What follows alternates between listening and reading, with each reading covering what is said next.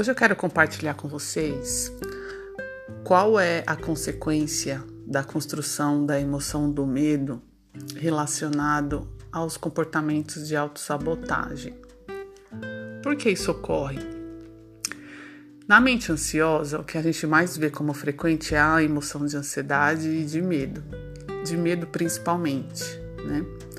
E essa emoção de medo ela é construída a partir de um pensamento, né, negativo, de um pensamento de ansiedade. Então, todas as vezes que você sentir medo, é importante você lembrar que você de alguma forma construiu, né, antes da emoção surgir ou até o sintoma, um pensamento de ansiedade, né, ou de medo. Então, como que a gente começa a identificar, né, se esse pensamento ele está gerando autossabotagem ou não? Eu vou dar um exemplo aqui rápido para vocês. Né? Uma pessoa que todas as vezes que ela vai falar com o chefe dela, ela tem todo o conhecimento daquilo que o chefe está perguntando, né? Tá exigindo dela. Mas na hora que ela vai falar e pronunciar isso para o chefe, ela começa a se alterar e ficar ansiosa ou com medo, né?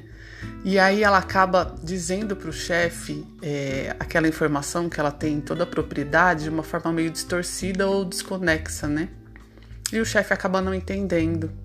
Aí de repente o chefe pergunta a mesma coisa para o colega do lado, né? O colega de trabalho. E o colega de trabalho ele consegue expressar aquilo que o chefe está perguntando, sendo que é a mesma coisa que você também sabia. E o chefe acaba entendendo. Aí você para e pensa, ah, mas por que, né, que o chefe entende a outra pessoa e não me entende, sendo que a informação é a mesma? Aí eu te pergunto, que tipo de pensamento de ansiedade e de medo ou talvez você tenha tido nessa situação? Né? Será que foi algum tipo de pensamento relacionado a será que meu chefe vai me entender? Será que eu sei o que eu tô falando? Será que eu tenho propriedade para falar do assunto? Olha como começa a frase, né? Como começa o pensamento. Será que ele vai me entender? Será que ele vai achar que eu não sei nada, né? E se ele começar a pensar que eu né, não estou fazendo meu trabalho direito? Aí você começa a ter esses pensamentos, gera medo. O medo é tão intenso que ele te sabota no comportamento.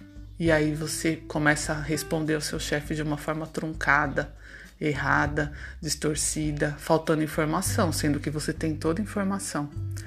Esse é exatamente o movimento do comportamento de autossabotagem que é gerada pelo medo. Então, começa a se identificar. Quantas vezes você está se autossabotando no seu cotidiano por conta de, da emoção de medo, que é gerada pelo pensamento de ansiedade, né? Porque o medo ele é real. Você sabe da informação. Você poderia ter passado toda a informação para o seu chefe, mas a ansiedade não. A ansiedade, né, é uma possibilidade né, de uma ameaça. Então, qual que é a ameaça que poderia acontecer de você passar para o seu chefe uma informação que você sabe? Só que o seu inconsciente ansioso te sabotou, né?